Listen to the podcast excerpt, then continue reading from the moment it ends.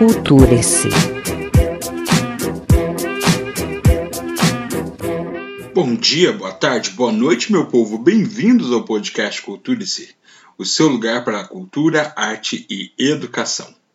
Eu sou Roger Angeli, professor de língua inglesa, língua portuguesa e literatura, e estou aqui para o 15º episódio do podcast. Vem comigo! Depois de já ter gravado umas duas ou três vezes o mesmo episódio tentando fazer com que ele fluísse muito bem, eu estou aqui para falar sobre um período histórico e literário que até hoje tem muita influência na forma como a gente enxerga a arte e a literatura no Brasil. Pois bem, o episódio de hoje é sobre a segunda fase do modernismo.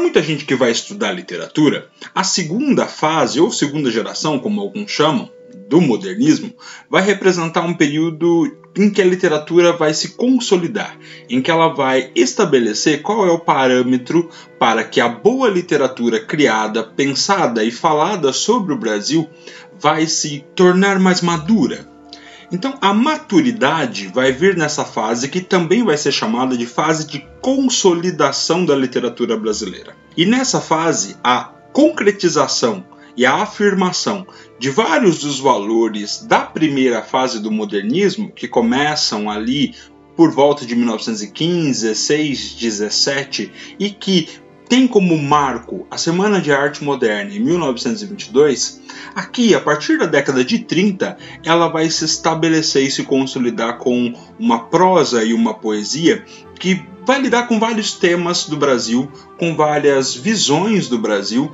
e vai ser inclusive chamada de fase regionalista da literatura moderna. Vários temas nacionais, sociais e históricos vão aparecer aqui e vão ser utilizados pelos escritores como forma de simbolizar e de criticar qual era a situação do Brasil nessa época. A segunda fase modernista, ela vai se apresentar a partir de 1930 e vai até 1945. A gente coloca esse período, e também é chamado de geração de 30, justamente porque esse período entre 30 e 45, algumas situações políticas e sociais de ordem mundial e de ordem nacional vão se estabelecer como foco de reflexão, e a partir dessas reflexões, os escritores vão criar formas diferentes ou mesmo representar coisas que antes, na primeira fase do modernismo, ainda não haviam sido citadas, mas ainda com muitas características e muitos valores dessa primeira fase. Lembrando que a primeira fase do modernismo se caracteriza ali, tem como marco a Semana de Arte Moderna, como eu já disse, e que os valores da tradição que vinham antes dela tinham sido quebrados. Houve uma ruptura com o tradicionalismo e a partir de agora o Brasil teria que ser representado da sua forma mais limpa, clara e concisa. E a partir daí, o criticismo social, político e artístico também vão ser muito importantes e são valores dessa primeira fase que se consolidam e se reafirmam nessa segunda fase de uma maneira um pouco mais ampla, saindo desse eixo São Paulo, Rio de Janeiro ou Sul, Sudeste, como a gente está acostumado. Logo, a geração de 30, ou a segunda fase do modernismo, vai ampliar a sua forma de expressão, trazendo, por exemplo, autores do Nordeste, que são os mais representativos da época. E por isso essa fase chamada de fase regionalista, ou geração de 30 do regionalismo, vai trazer um neorrealismo, uma nova representação da realidade brasileira a partir de um ponto de vista um pouco diferente e trazendo não só as belezas naturais do Brasil, como era o princípio da primeira fase do modernismo, mas utilizando daquele pensamento do Oswald de Andrade de criticar a sociedade e a política da época, essa crítica parece muito mais pesada e engajada a partir da década de 30. Até porque os movimentos históricos, como a gente gente vai ver daqui a pouco no contexto histórico, pediam a manifestação desses artistas e pediam que esse registro literário da arte trouxesse um pouquinho sobre o que sentiam e o que tinham de impressão do Brasil dessa época. E a literatura dessa época ela vai se dividir em dois pontos, entre poesia e prosa. São distinções apenas por causa de algumas temáticas ou da forma de abordagem. Porém, ambos os lados trabalham com as mesmas formas, especificações, características, e isso é importante de não deixar separado, de não segregarmos. A arte literária tem sim dois pés e duas representações, a prosa e a poesia, que são muito férteis nessa época, mas a prosa e a poesia vão se dividir muito pela temática que abordam ou a forma que abordam algumas temáticas. Para a poesia, vamos deixar como marco inicial a publicação da obra Alguma Poesia, do Carlos Drummond de Andrade, que vai marcar o início então dessa intensa produção literária de poesia da época. Na prosa, nós vamos ter como marco principal a publicação do romance A Bagaceira, de José Américo de Almeida, e que vai retratar um pouquinho dessa visão do Nordeste, vai ser um dos primeiros autores a trazer ali esse regionalismo que muita gente vai falar dentro da prosa, porque as publicações vão ter principalmente como perspectiva a ideia da fome, da miséria e da seca no Nordeste e do como os engenhos e a vida dos trabalhadores de engenho é prejudicada pela produção em massa dessa idade moderna das usinas para cana-de-açúcar. Além dessa ideia de tratar do campo político, social, histórico, nós vamos ter também um tom muito intimista. E isso vai aparecer não só na prosa, mas principalmente na poesia. E talvez seja essa a grande divisão. É a partir da poesia da década de 30 que o tom intimista, o lado psicológico, a metafísica começam a aparecer na poesia e que depois vão refletir na prosa da terceira fase do modernismo. Então, aqui nós vamos ver que, para poder tratar de alguns assuntos um pouco mais políticos, físicos e palpáveis, a prosa vai se encaixar muito bem, e para tratar daquele tom intimista dos sofrimentos humanos, sobre o existencialismo, sobre o que é estar no mundo, a poesia e a sua subjetividade vão ser muito importantes. Então, talvez esteja aí a grande divisão entre prosa e poesia da segunda fase. A forma com que alguns temas vão ser abordados e o como cada uma delas se consolida na forma com que são escritas, seja pela prosa, que tem muito mais características de descritivas, informativas, enquanto a poesia, com a sua subjetividade, vai lidar muito com a forma que o ser humano enxerga o mundo. Além, lógico, de ser crítica, de ter todo o engajamento, de toda a história da época, vai ter muito mais condições de trazer as impressões que os autores têm sobre a época que estão vivendo. Pensando então que a produção literária dessa época vai ter muito a reflexão dos escritores sobre os fatos da época, sobre os fatos contemporâneos, além de tudo, vão fazer uma um questionamento a respeito da sociopolítica da época, dos conflitos sociais, políticos, econômicos e também esse caráter de discutir o espiritual, o psicológico, o emocional dos seus autores e desses eus, desses egos que surgem da literatura a partir da década de 30. Para começarmos então a falar um pouco sobre a temática da época, ou quais os assuntos tratados nessas discussões, vamos falar um pouquinho sobre o contexto histórico. A segunda fase do modernismo no Brasil, ela vai surgir num momento muito conturbado da história mundial. Depois da crise de 29 em Nova York, né, em que a quebra da bolsa e a depressão econômica aconteceram, muitos países então se mergulharam numa crise econômica, social e política, inclusive. Essa crise internacional ela vai afetar principalmente a circulação de mercadorias e logo a produção de café no Brasil, que era a mercadoria mais vendida pelo Brasil na época, também vai ser afetada. E o Brasil, que se estruturava principalmente por causa dessa base agrária ou da sua produção de café, ela vai sofrer profundamente transformações por causa da crise em que se instala no mundo e da quantidade de pessoas que perdem dinheiro porque investiram no café, ou então dos produtores e dos próprios trabalhadores das fazendas cafeeiras que são afetados por causa dessa queda da produção e da exportação do café do Brasil. Isso vai fazer surgir, de alguma maneira, no mundo inteiro, movimentos e governos muito totalitários, ditatoriais mesmo, e que vão levar a início dessa Segunda Guerra Mundial que vai acontecer em 1939. Lembrando que a Segunda Guerra Mundial aconteceu de 39 a 45 e prévio a isso, logo depois da queda da bolsa de Nova York e dessa crise econômica que se estabelece, muitos governos da Europa tentam de alguma maneira restabelecer o seu poder econômico, o seu poder também, porque tinham saído de uma primeira guerra que acabou em 1918 e a partir daí esse aumento do desemprego, a falência das fábricas, a fome, a miséria, tudo isso vai refletir para que alguns governos comecem a impor seus ideais e, a partir de uma visão totalitária, mandatária, vertical, começam a impor a sua forma, o seu pensar e a sua ideologia dentro dos seus países. No Brasil não vai ser diferente. No Brasil, inclusive, vai acontecer o que a gente chama de Revolução de 30 e que vai representar um golpe de Estado. O presidente da República na época era o Washington Luiz e ele foi deposto, ele foi tirado do cargo, o que fez com que o Júlio Prestes, que tinha sido eleito por voto popular, não conseguisse assumir. Então, essa Revolução de 30 é um reflexo dessa crise econômica e de todos os problemas que estavam acontecendo no mundo e que o Brasil não ficou fora disso e também teve seus reflexos e suas consequências. Isso tudo vai dar início à Era Vargas no Brasil.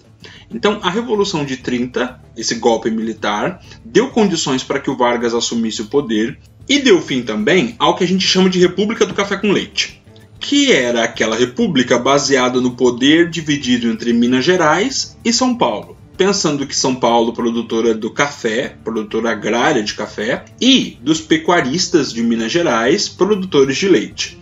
Então, essa República do Café com Leite acabou, por conta dessa Revolução de 30 que foi liderada pelo Getúlio Vargas, que era do Rio Grande do Sul, e a partir de agora, então, existe uma nova forma de poder. Descontentes com essa situação toda, os paulistas, ainda em 32, vão deflagrar o que a gente chama de Revolução Constitucionalista, tentando de alguma maneira fortalecer uma Constituição ou criar uma nova Constituição, porém eles foram derrotados. Né? E logo ali em 1934, o próprio Vargas vai promulgar uma nova Constituição e vai se manter no poder. A partir daí, então, começa o que a gente chama o Estado Novo ou a Nova República no Brasil liderado por Vargas. Lógico que a oposição da época não iria ficar calada e de alguma maneira lutou e se opôs muito bem a Getúlio Vargas na época. Porém, o Getúlio Vargas tentou combater isso tudo e ele criou então em 1935 o que a gente vai chamar de Lei da Segurança Nacional. Inclusive foi resgatada há pouco tempo por alguns juízes. E passou a perseguir os comunistas e os artistas da época. Olha, isso aí lembra muita coisa que já aconteceu 30 anos depois e alguns tempos atrás, e que parece que tem gente que gosta de resgatar. Nesse contexto, ainda vão aparecer nomes que são importantes até hoje para a história do Brasil, como esquerdistas, comunistas ou simplesmente como oposição ao Vargas. Vão surgir ali nomes como Luiz Carlos Prestes e Olga Benário, que era um casal, inclusive a Olga virou símbolo da luta do Brasil contra o nazismo, até porque ela foi entregue pelo governo Getúlio Vargas ao nazismo e morreu no campo de concentração. Apesar disso tudo, Getúlio Vargas se manteve no poder, se fortaleceu mais com o apoio dos militares, deu um golpe de Estado, se tornou então um ditador, muito ali com aquela ideia fascista que estava crescendo na Europa, e instituiu o que ele vai chamar de Estado Novo Real, tá? Então, assim, o Estado Novo que a gente viu lá pela Constituição tem agora esse nome oficial colocado para dar a ideia de que o Brasil estava a caminho da mudança. Na Europa, o processo pós-Primeira Guerra fortaleceu alguns grupos que a partir da década de 30 parecem ter muito mais poder e atingir a grande massa. O nacionalismo extremista, essa necessidade de mostrar que cada terra, cada território, cada país tem a sua força, vão fortalecer alguns tipos de poder ou alguns tipos de ideia de poder chamadas de totalitárias. Surgem o fascismo na Itália, o nazismo na Alemanha, toda essa conturbação da Segunda Guerra e todos os seus planos eugenistas, todos os seus planos de domínio de território vão acabar em 1945 com o lançamento das bombas atômicas no território japonês, especificamente nas cidades de Hiroshima e Nagasaki. Ali nós vamos ter uma virada muito científica que vai dar vazão à terceira fase, inclusive do modernismo, e a ideia que o ser humano vai ter de quão finito ele é e o quanto ele precisa buscar alternativas para a sua finitude. Nesse contexto então de extremismo, com tortura, assassinato, perseguição, essa eugenia, esse extermínio de judeus, de homossexuais, dos grupos considerados minorias para a época, é nessa efervescência que a segunda geração modernista vai produzir as suas obras e tentar de alguma maneira refletir isso tudo de maneira a criticar, a expor e principalmente a transformar a arte num palco para suas grandes discussões e registros históricos do mundo. Ao som de trovões e mortos, nós vamos então falar agora sobre as características dessa segunda fase. primeira fase modernista vai ali aparecer na década de 20, o urbano, o futuro, toda essa ideia de futurismo vai ficar muito clara na forma como os artistas vão expor as suas obras. É uma oposição mesmo a esse passado que tinha que ser superado. Então, o século XIX, para os artistas do século XX e desse modernismo, tinha que ser esquecido. Né? O século XIX e todas as suas ideias de realismo utópico, de romantismo muito idealizador das musas e do Brasil, tinha que ser esquecido, mas na verdade eles tentariam de alguma maneira transformar essa visão do Brasil do século XIX. Literariamente, os autores vão iniciar, na primeira fase, o um movimento de desconstrução dessa tradição cultural e artística do final do século XIX e, de alguma maneira, como heróis, e por isso, inclusive, são chamados de heróicos ou de período heróico, na primeira fase eles vão propor novos e às vezes chocantes padrões de arte para essa sociedade que ainda era conservadora, tanto socialmente como artisticamente. A segunda fase do modernismo né, já vem com uma nova postura eles não querem destruir, eles não são mais da fase destruidora, eles são da fase de consolidação. Todos os valores da primeira fase já foram expostos, toda essa quebra, essa ruptura já havia acontecido, e agora a ideia é trazer do tradicional alguma coisa que possa ser reconstruída e a partir de então conviver com ele de maneira harmônica para mostrar o quanto essa história e essa tradição construíram o Brasil que eles vão representar. Eles vão então superar esse espírito demolidor da primeira fase e vão dar continuidade a esse processo e essa ideia de experimentação. Então, o moderno e o tradicional, a partir da segunda fase, parecem trabalhar juntos. Muitas vezes nós vamos ler livros da segunda fase do modernismo, principalmente os romances tidos como os mais regionais, que vão tratar sobre o Nordeste, sobre a seca, sobre os migrantes. Todas essas ideias ali parecem ser muito século XIX quando a gente faz um paralelo, por exemplo, com os sertões de Euclides da Cunha. Porém, quando nós observamos a forma com que são apresentados personagens, as características regionais, ou a miséria, a fome, os problemas, a crítica ela vai acontecendo, nós vamos ver que existe ali uma nova construção. Então, existe sim uma lida, um trabalho com esse tradicional, mas sem se esquecer esse pé no modernismo. Vamos para as características então, ponto a ponto. Um dos primeiros pontos a se destacar vem a necessidade de um foco no contemporâneo. tratar sobre o hoje daquele período, tratar sobre o que estava acontecendo na década de 30, 45, ou pelo menos o que estava acontecendo desde o início do século 20, que é o modernismo ali se mostrando contemporâneo e atual. Existe sim uma influência do realismo e do romantismo, que são tradicionais. Essa influência do realismo vai vir principalmente pela representação social e pelas características sociais do povo brasileiro sendo retratados. E a ideia da cor nacional, de representar esse Brasil, vem do romantismo. Então, trazer um pouquinho do Brasil pensado pelos românticos e um pouquinho da forma com que os realistas vão trazer sua literatura, vão criar essa confluência aqui chamada de neorrealismo dentro da literatura da segunda fase do modernismo. Existe então uma valorização imediata de toda a cultura brasileira, desse nacionalismo, mas também existe uma ideia do universal. Não era apenas uma representação do Brasil, mas tratar do Brasil como parte de um universo, parte de um mundo, e que os problemas sociais, individuais, psicológicos, espirituais do ser humano retratado nessas obras fazem parte de uma ideia que todo o ser em qualquer canto do mundo pode estar passando.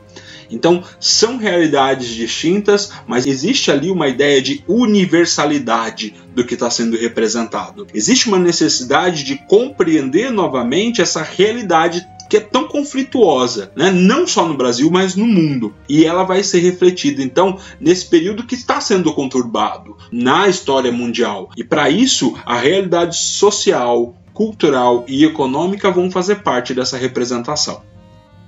Os textos, então, vão ser também muito focados nessa ideia da convivência social. Os seres que convivem, como convivem, quais são as classes sociais, quais as castas, quais os grupos de que fazem parte. E para tudo isso, representar o regionalismo, representar cada ser diante da sua região, do seu modo de vida, das suas mazelas regionais, isso tudo é muito importante. Então não pode ser deixado de lado e por isso que é tratado até hoje como um romance regionalista todas essas mazelas, esses problemas, eles têm, lógico, uma situação social que está ali a flor da pele está acontecendo, política, porque existe sim uma influência dessa visão política é, mundial, de totalitarismo, de ordem, de poder a todo custo, mas também existe um eu que fala. E esse eu que fala parece ser muito melhor representado, principalmente na poesia, mas não deixa de ser na prosa, por conta de todos os estudos que já estavam acontecendo sobre a psicologia. A psicanálise do Freud começava a chegar no Brasil,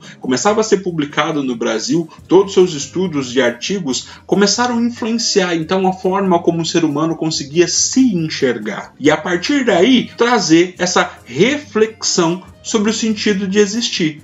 Então, eu estou aqui porque qual é a minha condição de ser humano dentro da sociedade e qual é a minha condição de ser humano para comigo mesmo. A partir daí, alguns questionamentos ficam muito evidentes, principalmente o questionamento da fé.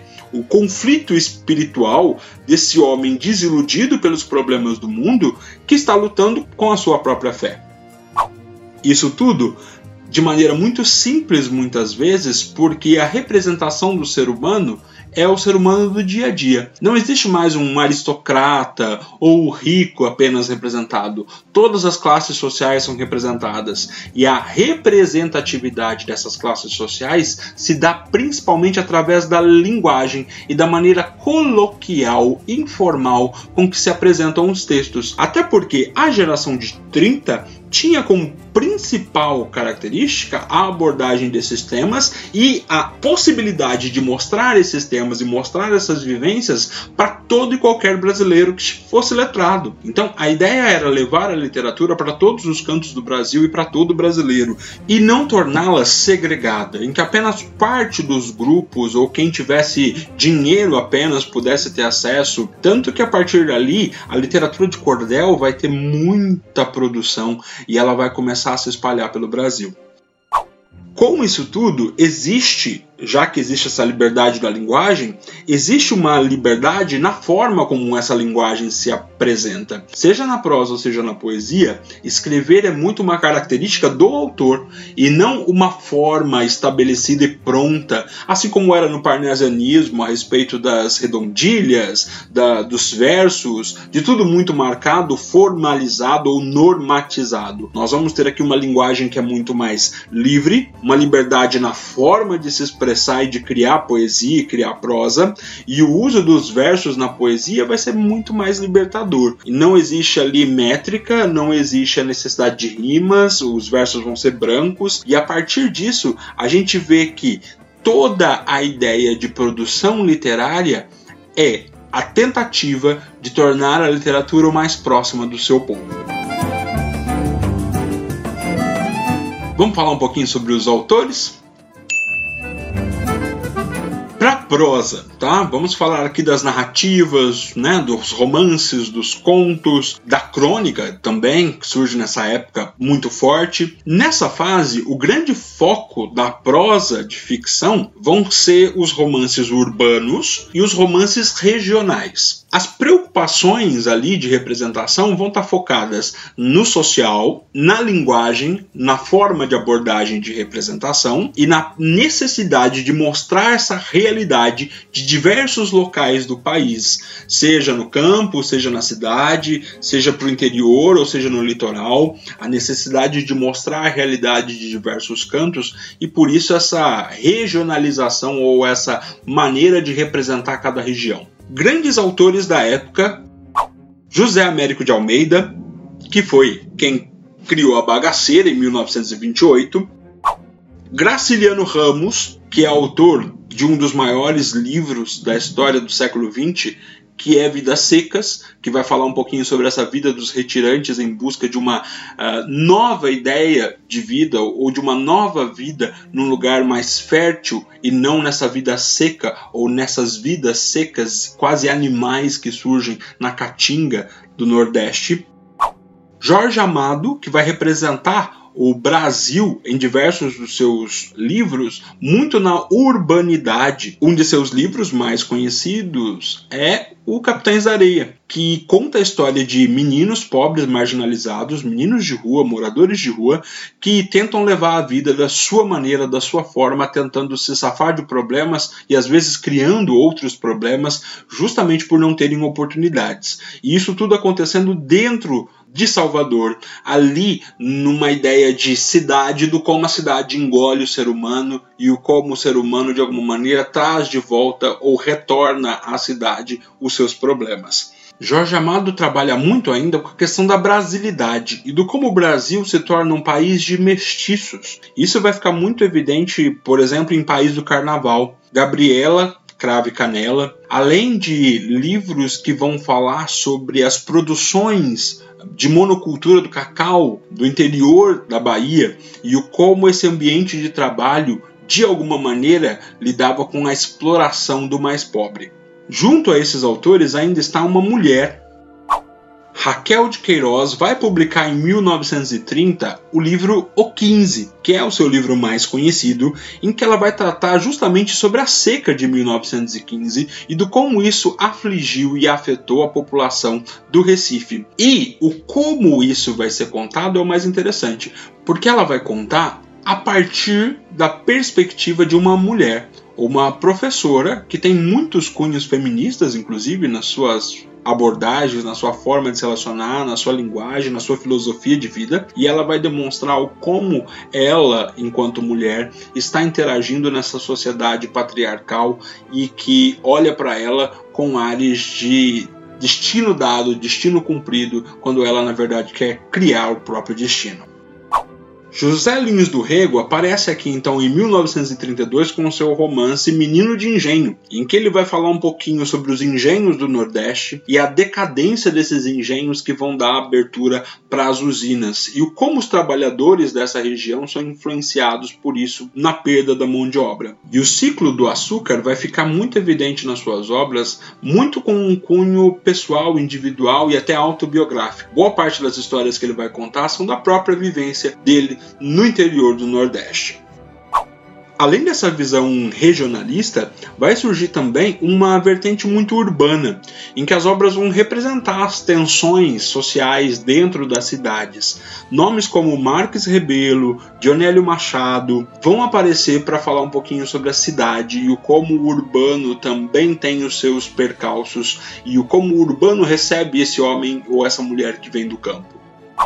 Ainda existem os romances mais intimistas, que vão dar vazão aos romances da terceira fase. Autores como Ciro dos Anjos, Cornélio Pena vão trazer bem esse indivíduo e o seu interior e o como ele se sente então deslocado, inadequado e angustiado com a realidade que está vivendo.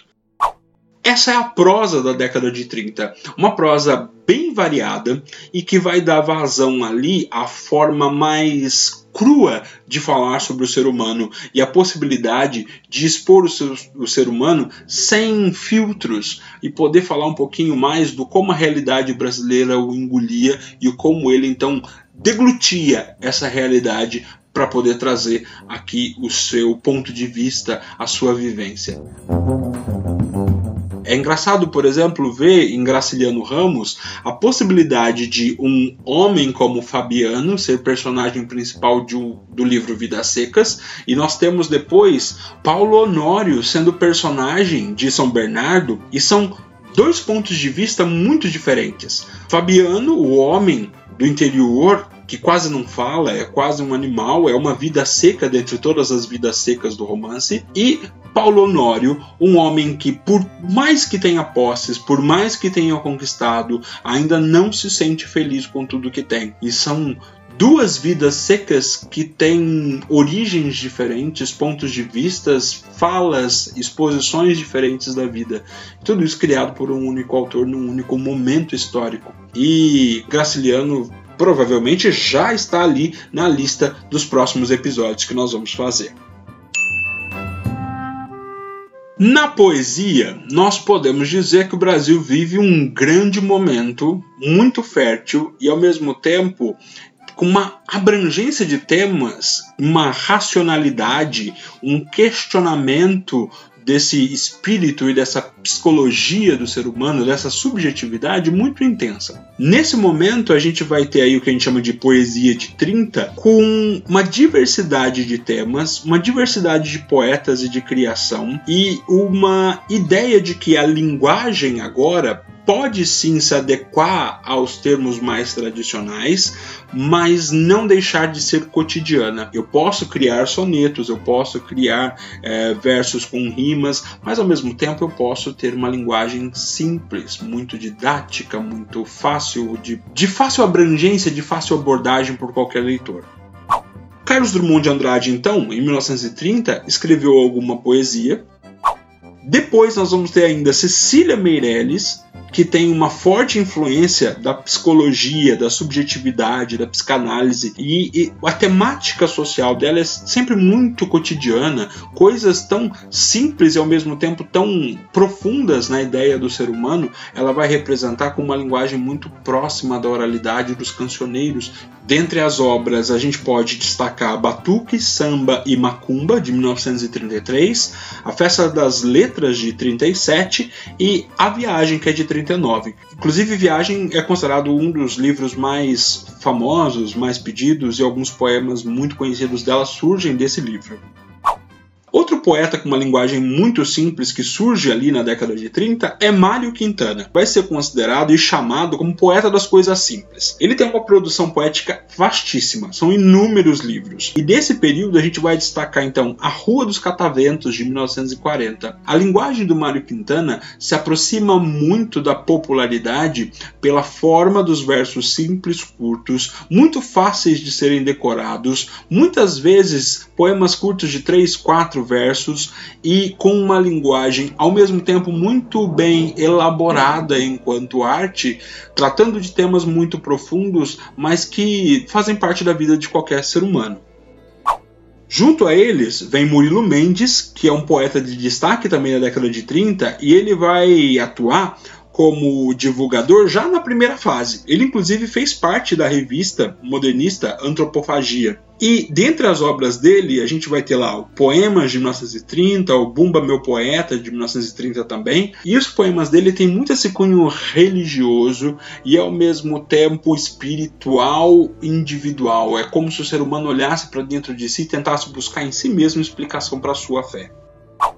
O Jorge de Lima, considerado o príncipe dos poetas, além de escritor, ele era artista plástico. O Jorge de Lima vai escrever ali poemas em 1927, novos poemas em 1929 e o Acendedor de Lampiões em 1932. Junto a todos esses, surge o Poetinha.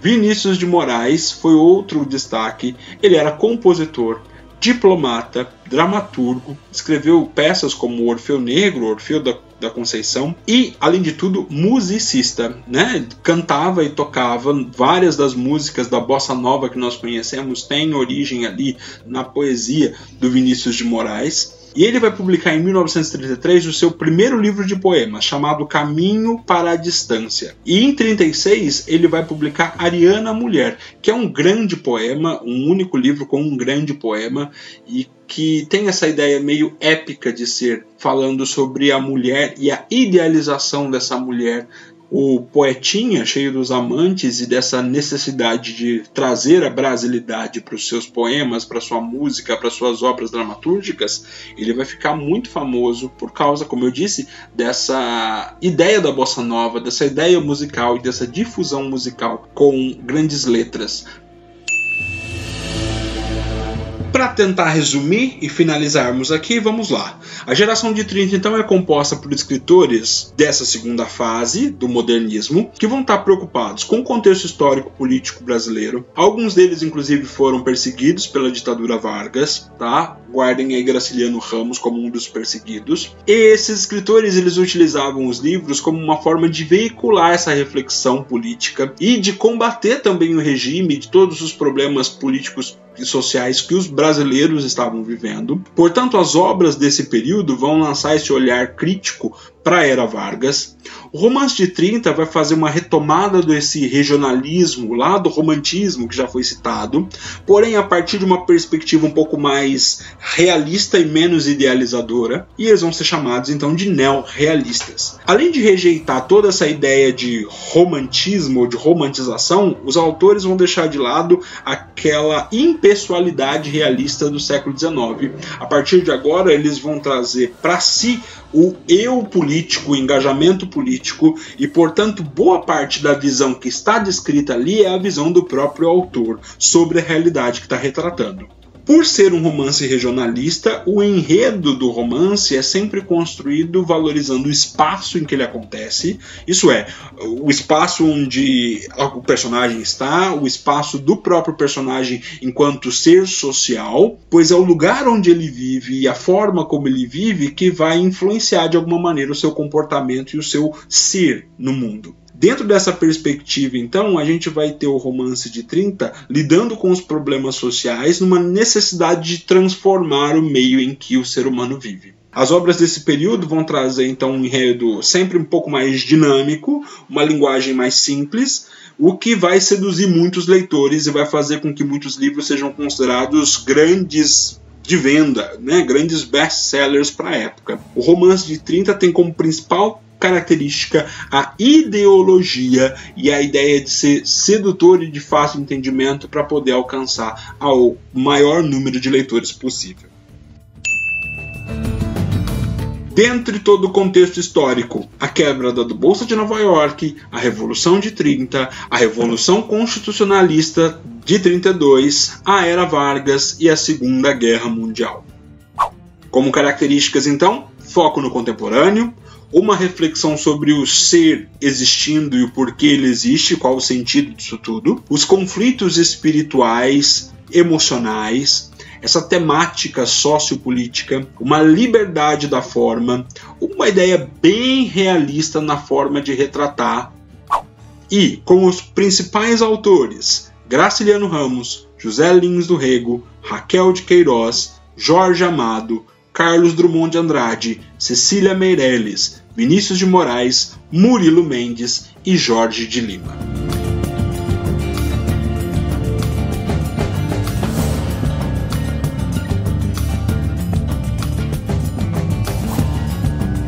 Depois disso tudo, depois de falar aqui de maneira breve sobre o que é a segunda fase do modernismo no Brasil, eu peço para você, procure lá o Instagram podcast.culture.c e dê lá a sua opinião sobre como ficou esse episódio, se você gostou, se tem alguma sugestão, alguma crítica e principalmente vem dizer para mim qual é o livro dessa fase que você mais gostou. Espero que vocês tenham curtido e que tenha sido útil ouvir sobre isso tudo e que essa segunda fase fique marcada então como a fase em que nós brasileiros começamos a olhar para nós mesmos e relatar os nossos problemas e o mundo vai ficar a par disso.